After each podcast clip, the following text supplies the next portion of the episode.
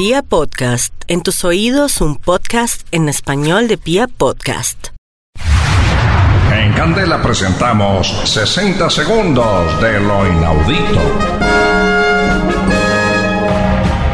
El pasado 7 de abril de 2019, don Segundo se encontraba en una carroza fúnebre camino al cementerio de Llorente en Nariño.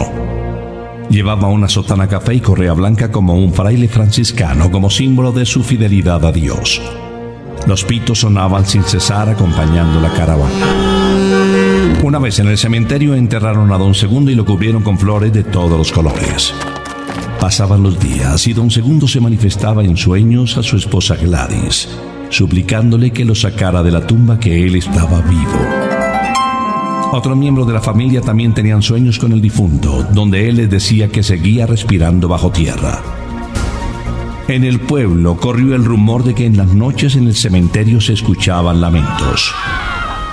Nueve días después de su entierro, su esposa Gladys y su hermano decidieron desenterrarlo. ¿Y cuál sería su sorpresa al abrir el féretro? Don Segundo estaba vivo y de sus ojos salían lágrimas.